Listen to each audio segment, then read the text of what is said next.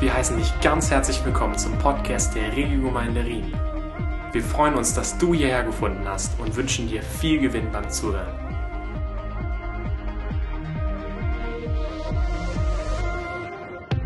Ich habe gesehen am Eingang, dass ein paar Gäste da sind, die ich noch nie gesehen habe und auch andere Gäste, die ich schon länger nicht mehr gesehen habe, möchte euch noch mal herzlich willkommen heißen. Gott liebt Gäste, wir lieben Gäste. Schön, dass ihr da seid.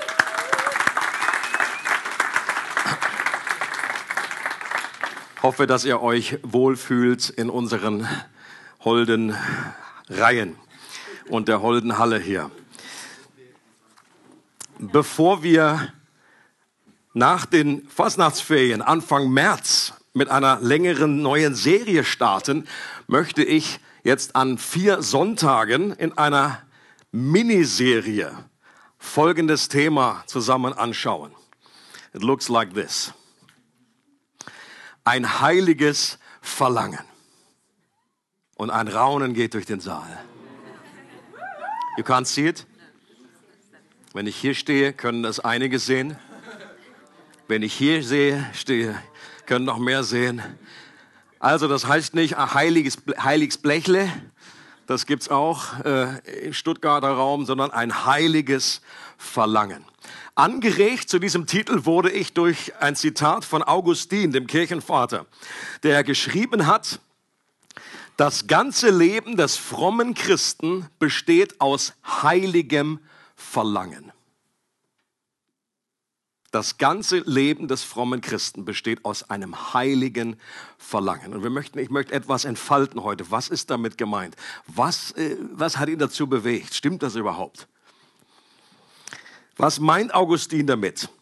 Ich glaube, veranschaulichen lässt sich das gut mit einem äh, bekannten Bild, was wir auch in dem letzten Jahr immer wieder hatten, dem Bild eines Flusses. Stream. Ein Strom, der fließt in unserem Leben, in unserem Zentrum, in unserem Herzen. Die Bibel, wenn sie vom Herzen redet, dann redet sie nicht von der Pumpe hier in erster Linie, ich war gerade im Anatomischen Museum da, habe mir das angeguckt, in der Nacht der Museen. Äh, ich hab, war aber ganz enttäuscht, dass das irgendwie alles gar nicht so lebendig geworden ist wie in diesem gleichnamigen Film. Äh, nachts im Museum. Äh, aber vielleicht war das auch ganz gut. Im Anatomischen Museum war ich ganz froh, dass dieser, dass der Leichnam dann irgendwie äh, da nicht rumgezuckt hat. Auf jeden Fall ist nicht diese Pumpe gemeint, die da auch ausgestellt oder in Scheiben geschnitten war, sondern es ist das Zentrum unseres Wesens gemeint, äh, unsere Seele, unser Geist, dass diese, das, dieses Ganze nennt die Bibel das Herz des Menschen.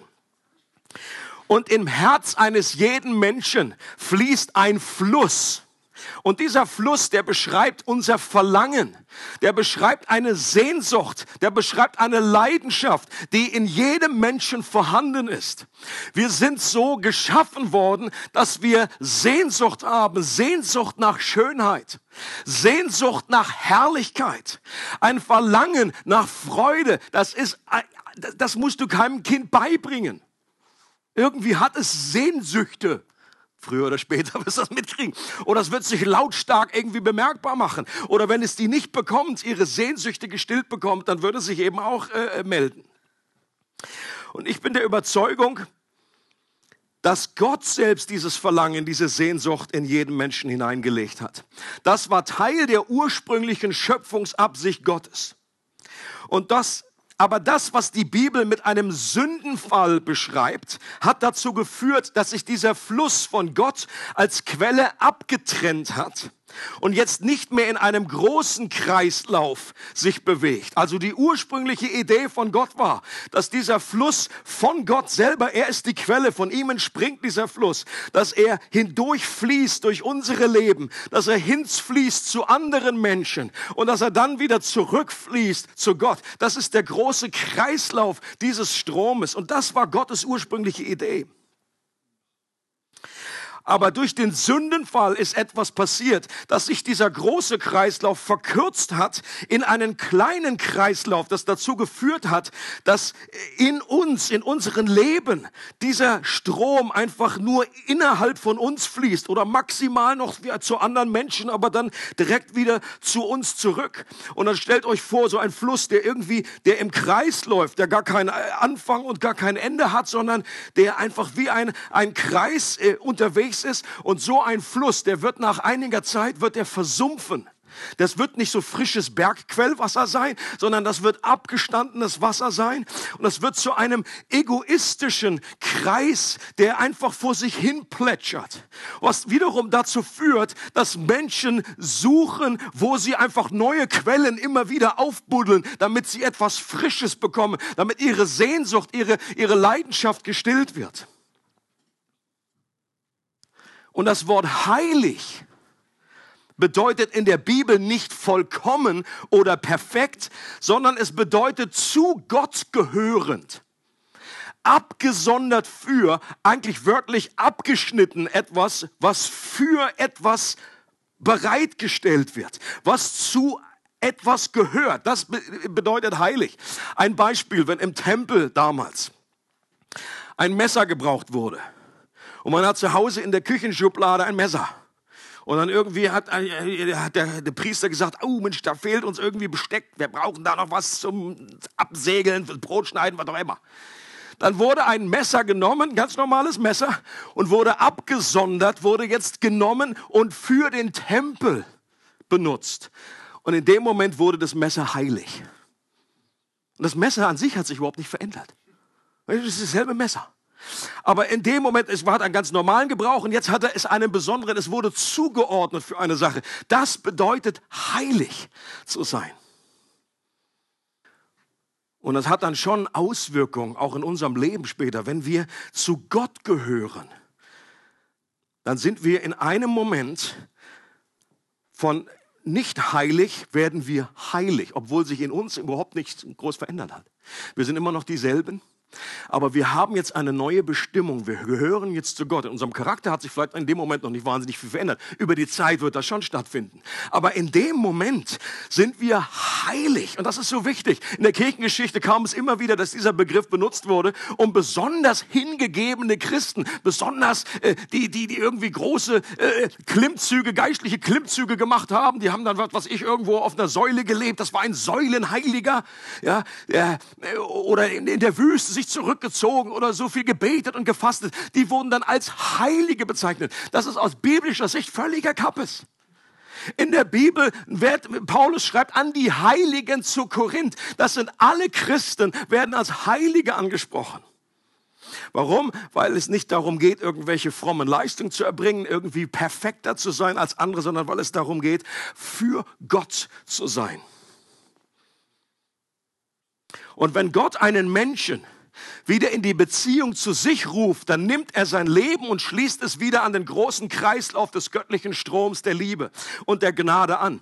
Er öffnet uns die Augen dafür, dass wir jetzt wieder zu Gott gehören. Dass Gott der Ursprung und das Ziel unseres Lebens und unseres Verlangens ist. Paulus drückt diesen großen Kreislauf mit folgenden Worten aus. Im Römer Kapitel 11, Vers 36. Da heißt es, aus ihm und durch ihn und zu ihm sind alle Dinge. Ich brauche mal eine gute Brille heute. Mach nächstes Mal etwas größer. Aber ich sag's ja auch noch mündlich, das hilft. Aus ihm das ist, steht, das ist der große Kreislauf, der Strom. Aus ihm und durch ihn und zu ihm hin sind alle Dinge. Ihm sei die Herrlichkeit in Ewigkeit.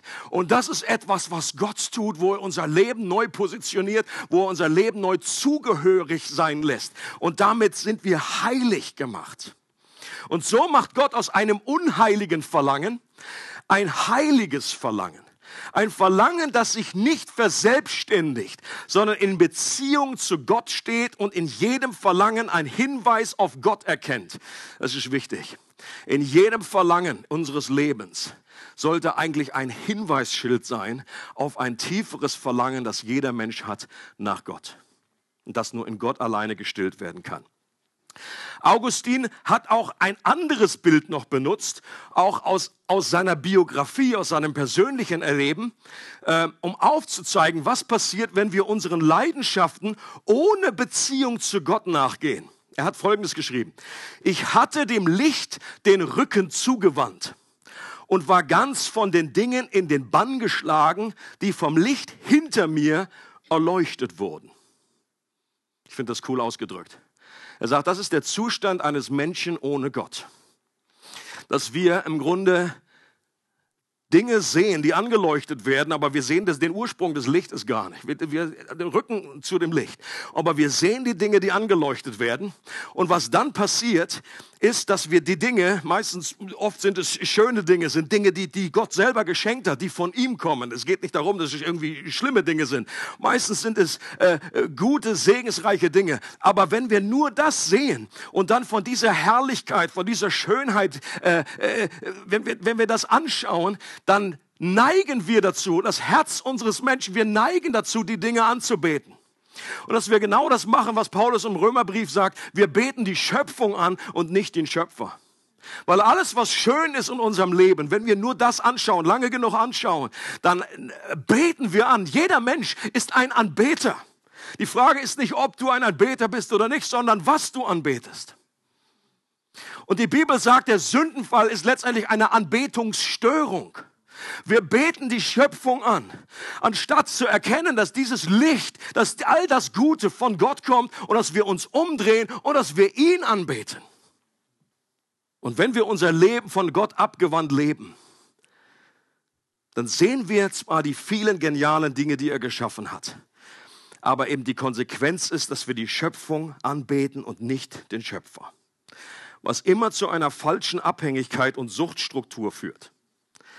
Und Jesus hat durch sein Sterben alles getan, dass wir Gottes heiliges Licht nicht mehr fürchten müssen, dass wir nicht äh, davon weglaufen, sondern dass wir jetzt uns ihm zuwenden können, zu ihm zugewandt leben dürfen und immer noch das Gute genießen, das Gott geschaffen hat, aber wissen, wem wir es zu verdanken haben und wem die Anbetung gehört.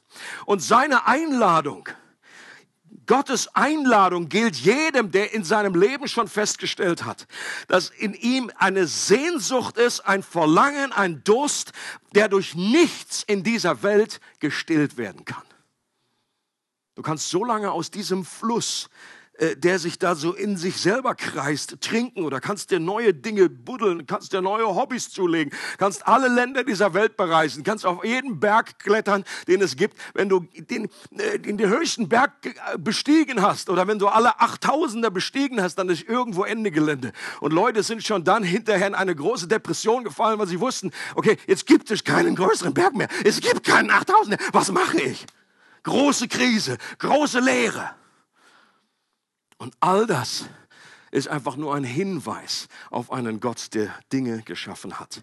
Und diese Einladung, die Jesus damals vor 2000 Jahren ausgesprochen hat, die gilt auch heute noch genauso. Es gibt kein Verfallsdatum bei dieser Einladung. Und die heißt, wer Durst hat, der soll zu mir kommen und trinken.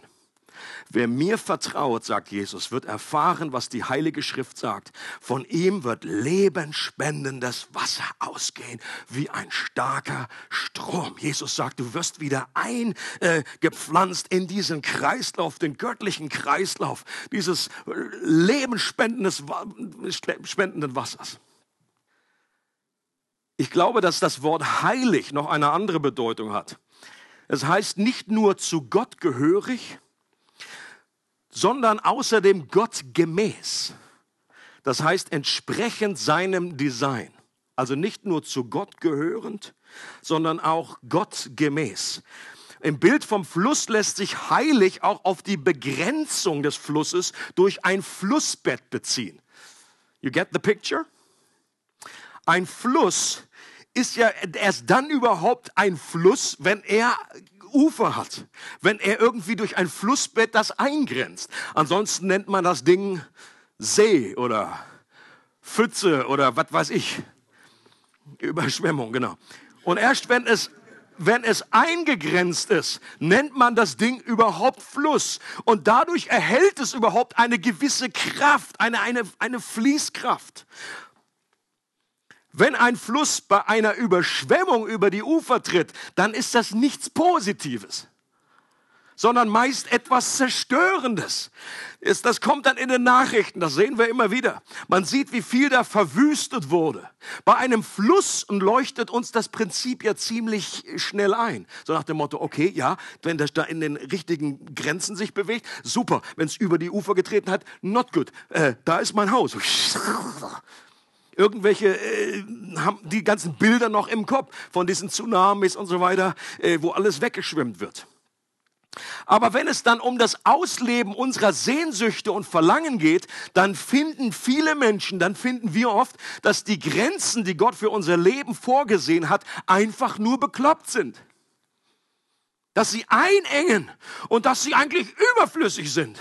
Und da wollen wir die Grenzen nicht haben. Wir wollen unser Verlangen gern ausleben und zwar in einer absolut verstandenen Freiheit. Und wir merken dabei oft nicht, wie unser Verlangen über die Ufer tritt und zu einer Überschwemmung unserer Seele führt, die uns selbst und andere kaputt macht. Und ich würde behaupten, eine absolute Freiheit ohne Begrenzung ist eine absolute Illusion. Das geht nicht. Das, so funktioniert unsere Welt nicht. Du kannst hinschauen, wo du willst. Überall hast du, ist es gut und wichtig, dass es Begrenzungen gibt.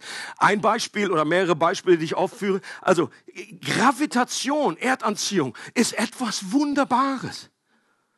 Leute, wenn das nicht da wäre, wenn jemand sagen würde, oh, also ich bin einfach diese, diese, ich finde das so eingeengt. Immer diese Kraft, die mich nach unten zieht. Wenn man ein bisschen älter wird, ähm, findet man das ja auch schlecht, dass die Kraft dann einfach so Sachen nach unten zieht.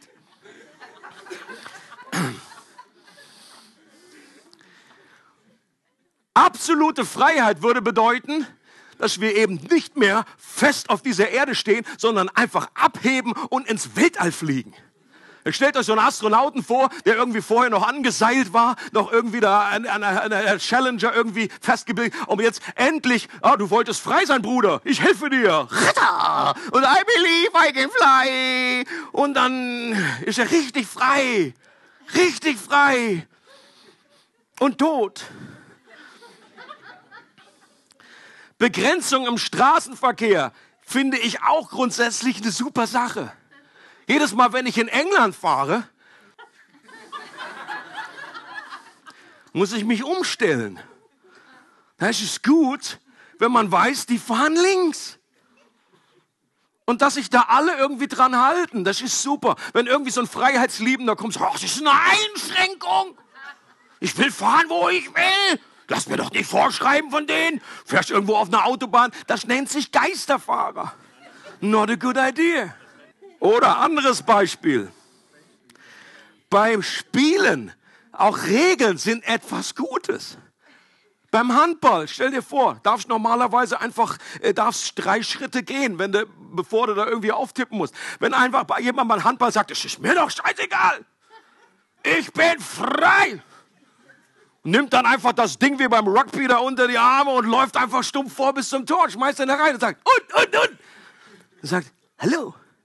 Da gibt es gewisse Regeln. Oder stellt euch vor, Schach. Schach würde überhaupt nicht funktionieren. Kein Spiel würde funktionieren, wenn du keine Regeln irgendwie beachtest. Ganz zum Schluss bist du irgendwie eingekreist, bist fast schachmatt und dann sagst du einfach, pff, pff, wer hat das überhaupt erfunden?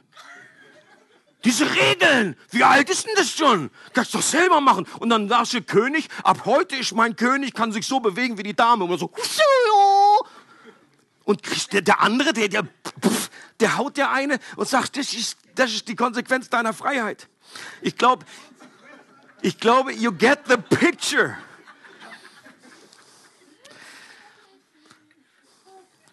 Was Augustin sicher auch nicht behauptet hat durch seine Aussage. Ich lese euch noch mal vor.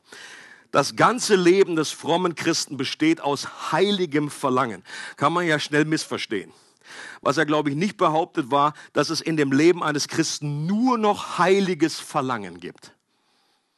Okay, wer dieser Überzeugung ist, der darf gerne zum Gespräch nach dem Gottesdienst soll heißen, dass es bei uns keine Tendenzen mehr zu einem egoistischen Kreislauf des Wassers gibt, dass unser Verlangen nie über die Ufer steigt, dass es nie zu Überschwemmungen kommt und dass uns Dinge in dieser Welt nicht mehr in ihren Bann ziehen können.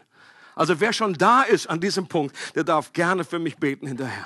Augustin war sicher nicht unfehlbar, aber er war auch nicht bekloppt.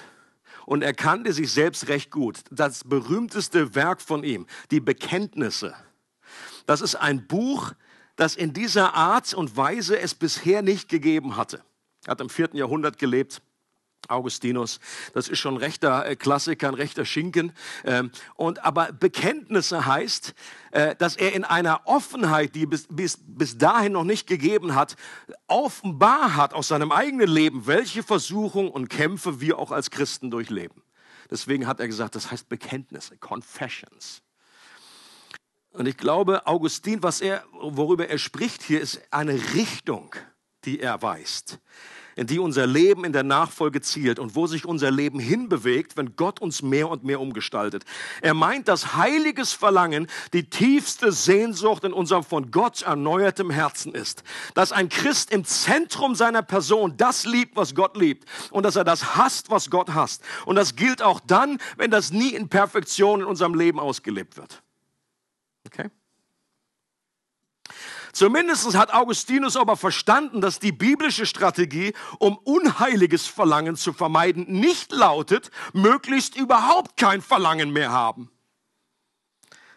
Deswegen redet er davon, dass ein Christ heiliges Verlangen, die Betonung liegt auf, es ist immer noch ein Verlangen, das da ist, sehr wohl heilig, zu Gott gehörend, auf Gott hinweisend, zu wissen, dass, es, dass wir äh, äh, alles aus Gottes Hand bekommen und dann auch gemäß seiner Ordnung und seiner äh, Wege, in seinem Ufer, äh, in seinem Flussbett uns bewegen.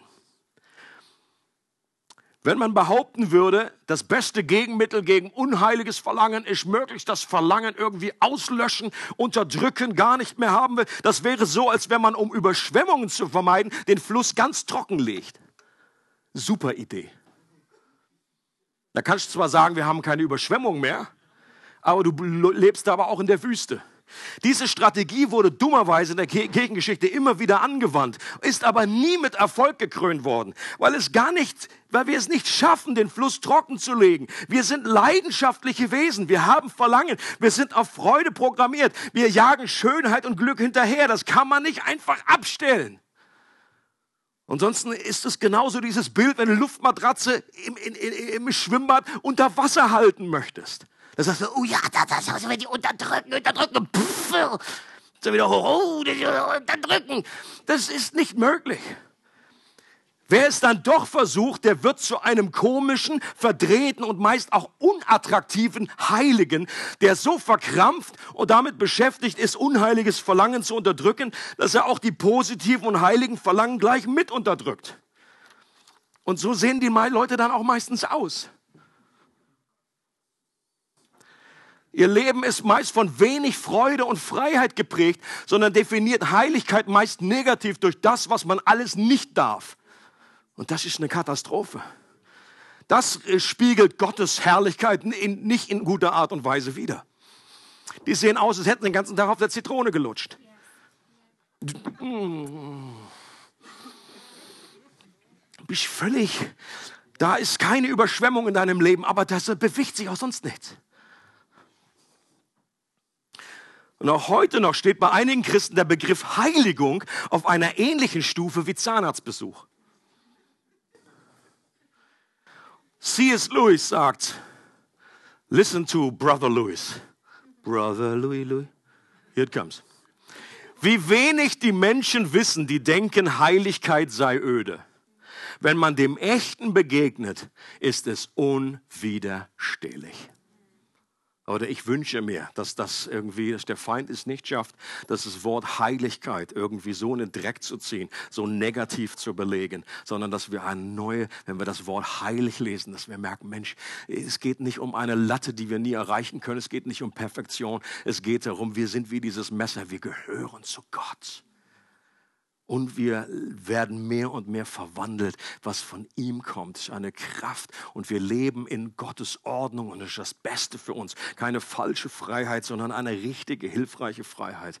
Und, äh, das, und das wird uns unwiderstehlich zu Gott ziehen. Es wird aber auch dazu führen, dass andere Menschen in einer positiven Art und Weise Gott erleben. Nicht mit einer Verbissenheit, nicht mit einer Freudlosigkeit. Für viele Menschen, für viele Christen äh, ist Heiligkeit und Freude unvereinbar.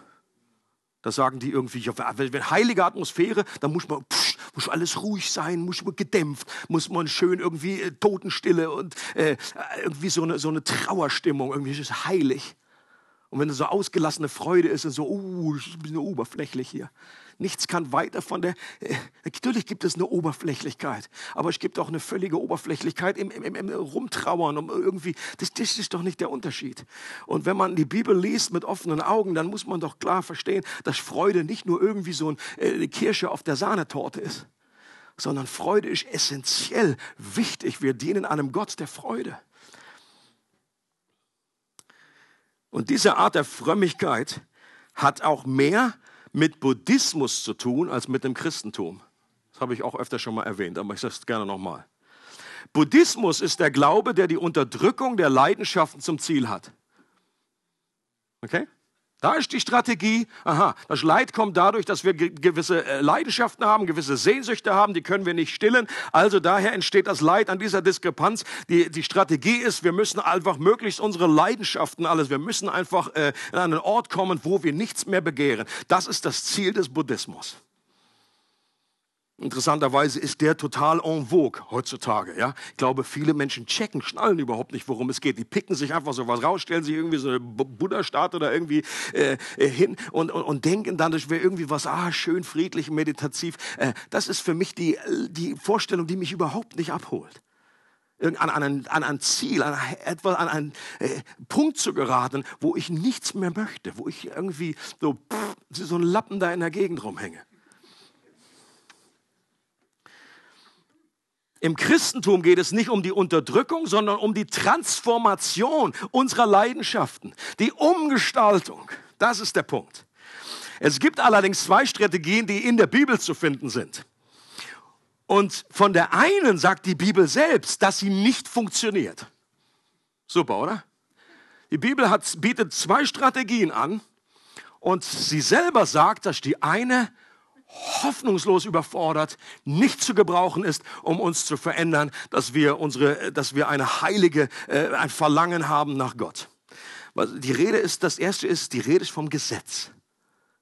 Und die Bibel sagt ganz klar, das liegt nicht am Gesetz. Es ist nichts falsch mit dem Gesetz, aber es ist etwas falsch mit uns. Das Gesetz funktioniert nicht, weil das, nicht, nicht, weil das Gesetz irgendwie, irgendwie komisch ist, sondern weil, weil wir komisch sind weil wir schwach sind, weil wir mit unserem Fleisch, mit unserer, äh, mit unserer Gefallenheit, dass wir nicht das Gesetz erfüllen können. Wir versuchen aus eigener, wenn du versuchst aus eigener Anstrengung die Gebote Gottes zu halten, dann wird etwas geschehen. Je mehr du das versuchst, desto mehr wirst du scheitern. Je mehr wir uns aus unserer Kraft vornehmen, nichts Unheiliges mehr zu verlangen, desto mehr wächst in uns das Verlangen danach. Das ist genau die Dynamik, die die Bibel beschreibt.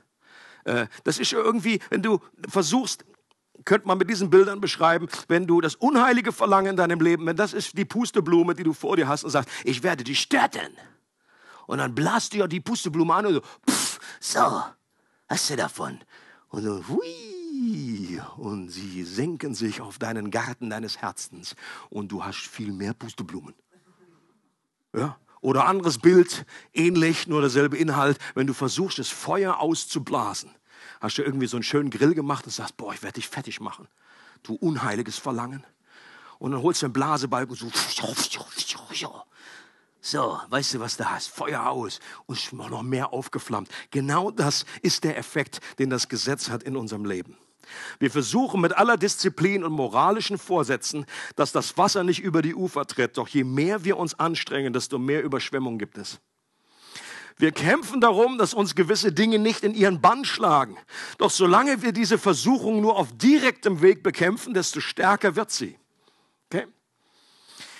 Die einzige biblische Strategie, die auf Dauer echte Veränderung bringt, nennt die Bibel was? What's the, what's the magic word? Keiner traut sich, bitte? Gegenteil von Gesetz. Oder das heißt gegen Gnade. Amazing Grace. Vielen Dank.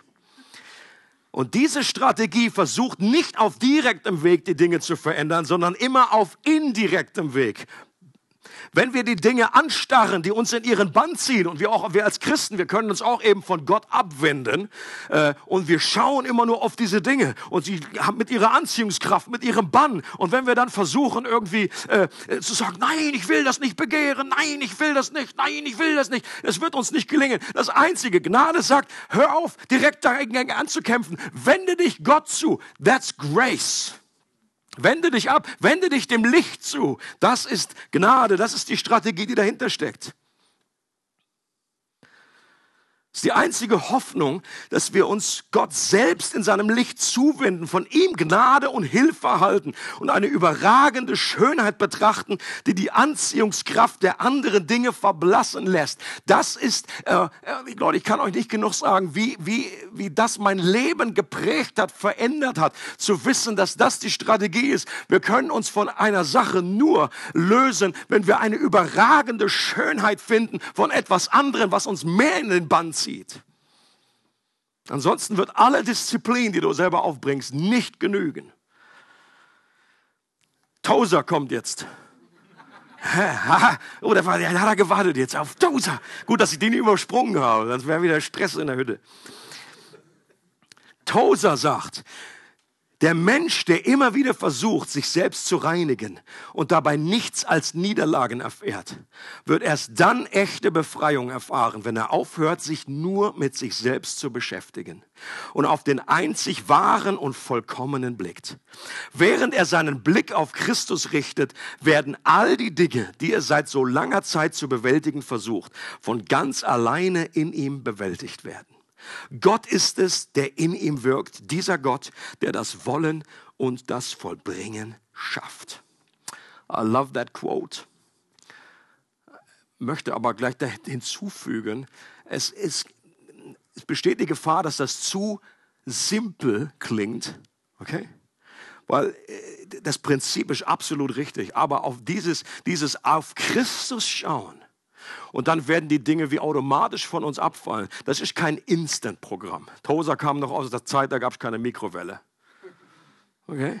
Das hätte er bestimmt addiert in der heutigen Zeit. Hat er hinzugefügt. Das ist, das, ist ein, das ist ein lebenslanger Prozess der Umkehr, der manchmal unglaublich mühsam lange dauert. Und trotzdem ist es der einzige Weg, der hilft. Und manchmal ist es, wir sind die Letzten, die diese Veränderung oftmals merken. Wir denken, äh, wo hat sich da was verändert? Aber manchmal, wenn es gut läuft, sehen das andere Menschen. Und sie bestätigen uns da eine, Veränderung. Das kann Monate dauern, das kann Jahre dauern. Das ist ein ganzer Prozess, wo wir nicht nur einfach mal kurz auf Jesus blicken und dann, oh, da fällt so alles wunderbar von uns ab. Das ist nicht der Punkt, das ist nicht das, was er sagt. Aber die, die, das Prinzip ist, wir müssen wegschauen von uns selbst. Und dass das Grund biblisch ist, steht in Hebräer 12, Verse 1 bis 2, äh, wo der Schreiber sagt, deshalb lasst nun auch uns jede Bürde und die uns so leicht umstrickende Sünde ablegen und mit Ausdauer laufen den vor uns liegenden Wettlauf. Hier wird dieses Bild aufgegriffen von einem Marathonlauf und dass wir in der Nachfolge laufen und dass Sünde und falsche, äh, unheilige äh, Leidenschaften und wie, wie, wie äh, Fußfessel sind, wie irgendwelche äh, Algen da oder um unsere Beine oder irgendwelche Schnürsenkel und dass wir gar nicht damit laufen können und dass wir die Dinge ablegen sollen. Aber die Motivation und die Kraft dazu, wie wir die Dinge ablegen, besteht auch nicht direkt, indem wir uns dem zuwenden und dann aber da rumschnüren und hin und her machen, sondern dass wir wegschauen von uns selbst und dass wir auf das Ziel schauen, dass wir auf Christus schauen, dass wir auf seine Herrlichkeit schauen. Da heißt es, indem wir hinschauen auf Jesus. Das indem ist wichtig. In dem, so werden wir frei von umstrickender Sünde, so können wir sie ablegen, indem wir hinschauen auf Jesus, den Anfänger und Vollender des Glaubens. Amen. In der Pilgerreise, dem berühmten Buch von John Bunyan, finden wir ein gutes Bild, das den Unterschied zwischen Gesetz und Gnade eindrücklich beschreibt. Da heißt es, dann nahm er Christ bei der Hand, also Christ ist der Christ. Wer hätte das gedacht? Aber der heißt jetzt eben Christ und er ist auch Christ. Dann nahm er Christ bei der Hand und führte ihn in ein großes Zimmer. Und gemeint ist der Ausleger. Ein Zimmer, das voller Staub war, weil es niemals gekehrt wurde. Nachdem sie sich eine Weile darin umgesehen hatten, rief der Ausleger einen Mann herbei, der es auskehren sollte. Als der Mann zu kehren begann, flog der Staub in alle Richtungen, sodass Christ beinahe daran erstickte. Da sagte der Ausleger zu einer Magd, die dabei stand, hol Wasser und besprenge den Raum. Nachdem sie das getan hatte, ließ sich das Zimmer leicht auskehren und reinigen. Was hat das zu bedeuten? fragte Christ. Der Ausleger antwortete, dieses Zimmer ist das Herz eines Menschen, das niemals durch die köstliche Gnade des Evangeliums geheiligt wurde. Der Staub ist seine angeborene Sünde und innere Verdorbenheit, die den ganzen Menschen verunreinigt haben. Der Mann, der zuerst versucht, das Zimmer auszukehren, ist das Gesetz. Die Magd dagegen, die das Wasser her hergebracht und den Raum damit besprengt hat, ist das Evangelium. Wie du gesehen hast, wirbelte der Erste, der zu kehren anfing, so viel Staub auf, dass er den Raum nicht reinigen konnte, sondern du beinahe daran erstickt wärst. Das soll dir zeigen, dass das Gesetz statt das Herz von der Sünde zu reinigen, sich stattdessen neu entfacht, stärkt und in der Seele vermehrt, gerade indem er sie aufdeckt und verbietet, denn es verleiht nicht die Kraft, die Sünde zu überwinden. Als du dann gesehen hast, wie die Magd den Raum mit Wasser besprengte, wonach er sich leicht reinigen ließ, sollte dir das zeigen, was geschieht, wenn das Evangelium in einem Herzen einzieht und dort seine heilsame, kostbare Wirkung tut. Wie die Magd den Staub band, indem sie den Raum mit Wasser besprengte, so wird auch die Sünde niedergeworfen und überwunden und die Seele wird gereinigt durch ihren Glauben, sodass der König der Herrlichkeit in ihr einziehen kann. Und dieses Wasser, Leute, das kommt von Gott.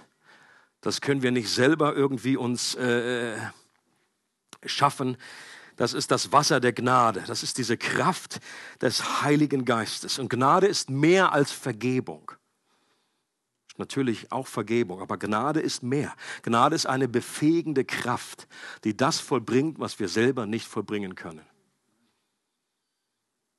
Und dieses Zitat, das nächste liebe ich auch. Thomas Chalmers, ein alter Puritaner, hat gesagt, um dem Herzen eine alte Leidenschaft zu entreißen, muss man es der verändernden Kraft einer neuen Leidenschaft aussetzen.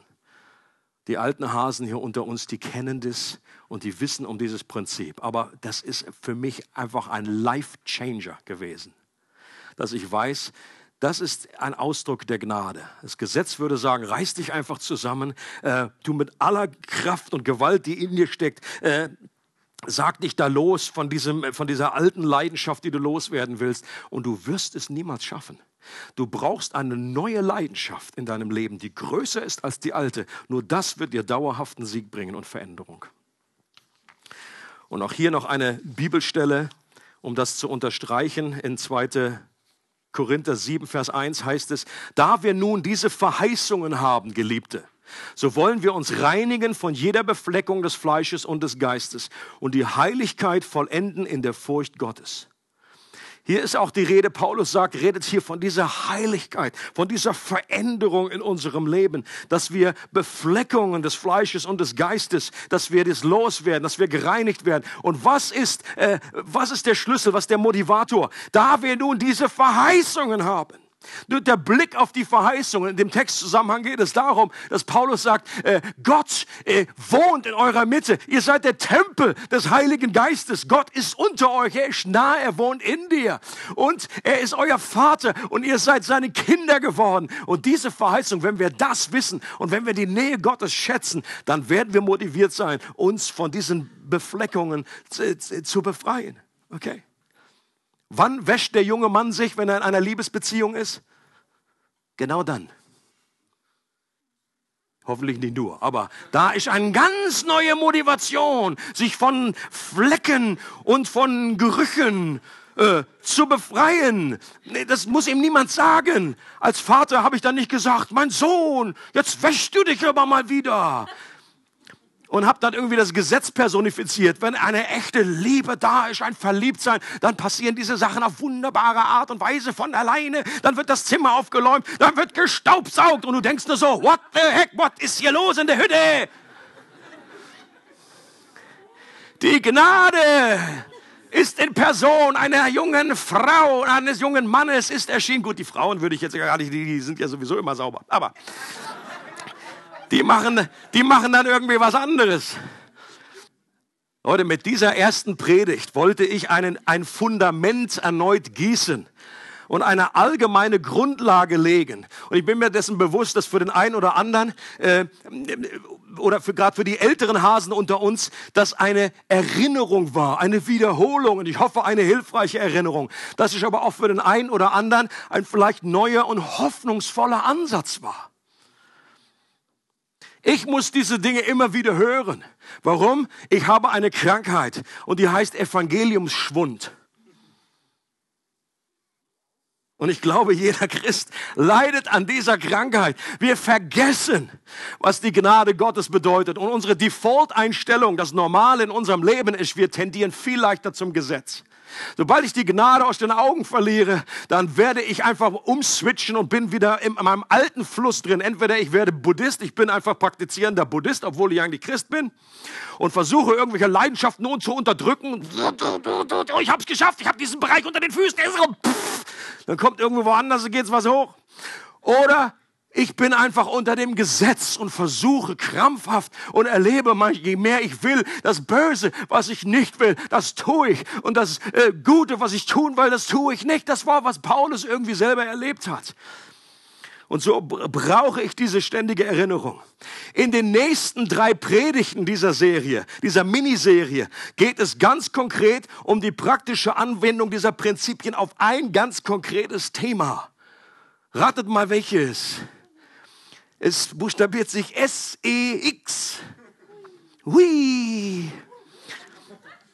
Und alle Stimmung in der Hütte, für die, die es jetzt nicht zusammensetzen konnten, Sex. Wir müssen aus der Bibel ganz neu hören, dass Sexualität mal grundsätzlich ein heiliges Verlangen ist, das Gott in uns Menschen angelegt hat.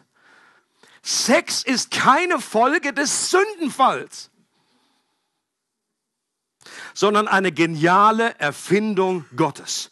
Und es ist ein Drama, dass es selbst heute noch Christen schämen, offen über Sex zu reden und damit den Eindruck bestätigen, das Christentum wäre verklemmt, wäre lust- und leibfeindlich und Sex wäre irgendwie etwas Schmutziges, ein nötiges Übel, um sich fortzupflanzen. Dummerweise haben viele Teacher im Reich Gottes, angefangen damals mit den Kirchenvätern, haben nicht gerade hilfreich dazu beigetragen, dass sich das so etabliert hat. Aber da ist Zeit, umzudrehen, umzukehren, das neu zu betrachten, neu zu sehen. Und wer, ich meine, wie, wie, wie kann man darauf kommen, dass irgendwie Gott dem Sex irgendwie negativ zugeneigt ist, wenn ein ganzes Buch in der Bibel über Sex geht? Vielleicht hat das der eine, auch da ist interessanterweise ein Kunstgriff geschehen. Da haben dann viele äh, äh, Ausleger haben dann gesagt, ja, das ist jetzt bildlich verstanden. Sie haben das komplette Buch Hohe Lied genommen, haben schon gesagt, ja gut, da kommt schon irgendwann mal so ein bisschen was mit Sexualität vor und so. Aber eigentlich ist das, ein, ist das bildhaft verstanden. Das ist die Liebesbeziehung zwischen Jesus und seiner Braut. Und dann sage ich, okay, das kann man auch, da gibt es auch Aspekte, obwohl es, wenn man das in überall in alle Parallelen macht, dann wird es ganz, ganz schwierig, das dann irgendwie so die ganze, äh, äh, das, das zu übertragen. Äh, natürlich kann man es ein Stück weit auch, aber in erster Linie ist es mal ein Buch über Sexualität von zwei Menschen, von zwei Liebenden, von denen, von Menschen, die äh, verheiratet sind und die zusammenkommen. Und das ein ganzes Buch platziert Gott dort in die Mitte der Bibel. Wie kann man dann auf die Idee kommen, dass Gott da irgendwie ein Problem mit hätte. Jetzt kleiner Test für uns. Wenn wir noch Probleme bei der Vorstellung haben, dass Gott beim Sex zwischen Adam und Eva zugeschaut hat und wir eher davon ausgehen, dass er irgendwie verlegen weggeguckt hat und bei ihrer Vereinigung jedes Mal eine neue Galaxie erschaffen hat, um sich abzulenken, deswegen gibt es da so viele, dann ist das Thema genau für dich. Ich habe mich selber auch entdeckt, genau bei diesem Problem. Wir denken irgendwie so, oh, wenn Adam und Eva, weißt, wenn die stille Zeit gemacht haben, wenn die Bibel gelesen haben, die es noch nicht gab, ähm, wenn, wenn die, an, wenn die an, anbetet haben oder wenn die sich die an der Natur erfreut haben, dann hat Gott zugeguckt und hat sich gefreut so, oh, das ist so wunderbar, herrlich, herrlich. Und dann machen, dann kommen sie irgendwie zusammen und dann, ihr wisst schon, so. Und, und Gott, und Gott dann so, oh, jetzt geht's los, oh, ja. Das musste ich ja schaffen, sonst wäre das gar nicht weitergegangen. Aber hui, hui, hui, hui, da muss ich, dass sich Gott nicht an dem genauso erfreut hat, dass wir denken, Sexualität in seiner ureigenen Art ist irgendwie weniger heilig als Worship und Anbetung und stille Zeit, wie auch immer. Das ist genau das Problem, was in unseren Köpfen und Herzen steckt. Und gleichzeitig ist Sex seit dem Sündenfall aber auch ein, äh, ein, ein unheiliges Verlangen geworden das unglaublich stark ist und das verheerenden Schaden anrichtend. Und wenn dieses Verlangen über die Ufer tritt und die gesunden Grenzen überschreitet, die Gott gegeben hat.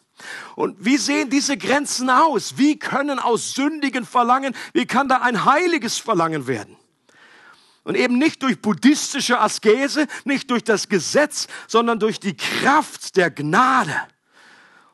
Das ist mein Wunsch und meine Vorstellung in diesen drei äh, Sonntagen, die in dieser Miniserie noch zur Verfügung stehen. Leute, ich glaube, wir leben in einer Zeit, wo wir einerseits so aufgeklärt sind wie nie zuvor.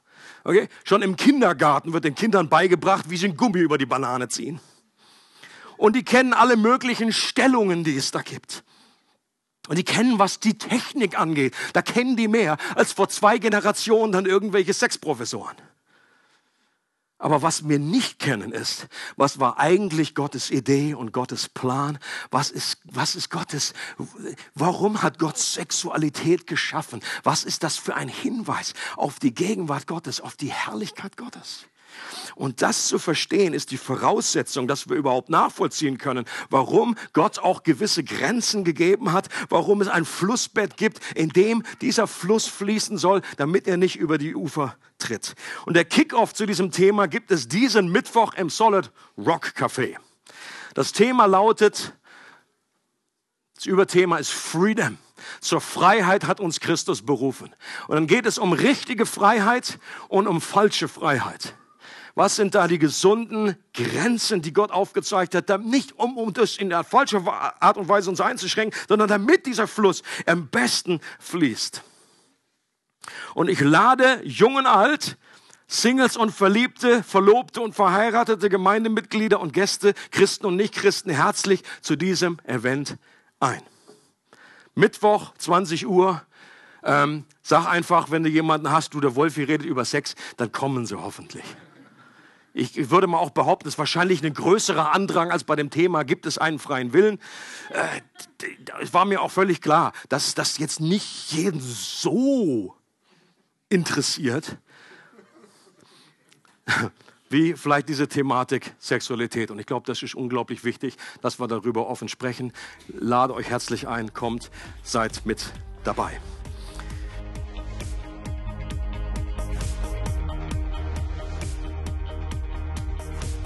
Für weitere Informationen über unsere Gemeinde besuche unsere Webseite www.regelgemeinde.ch.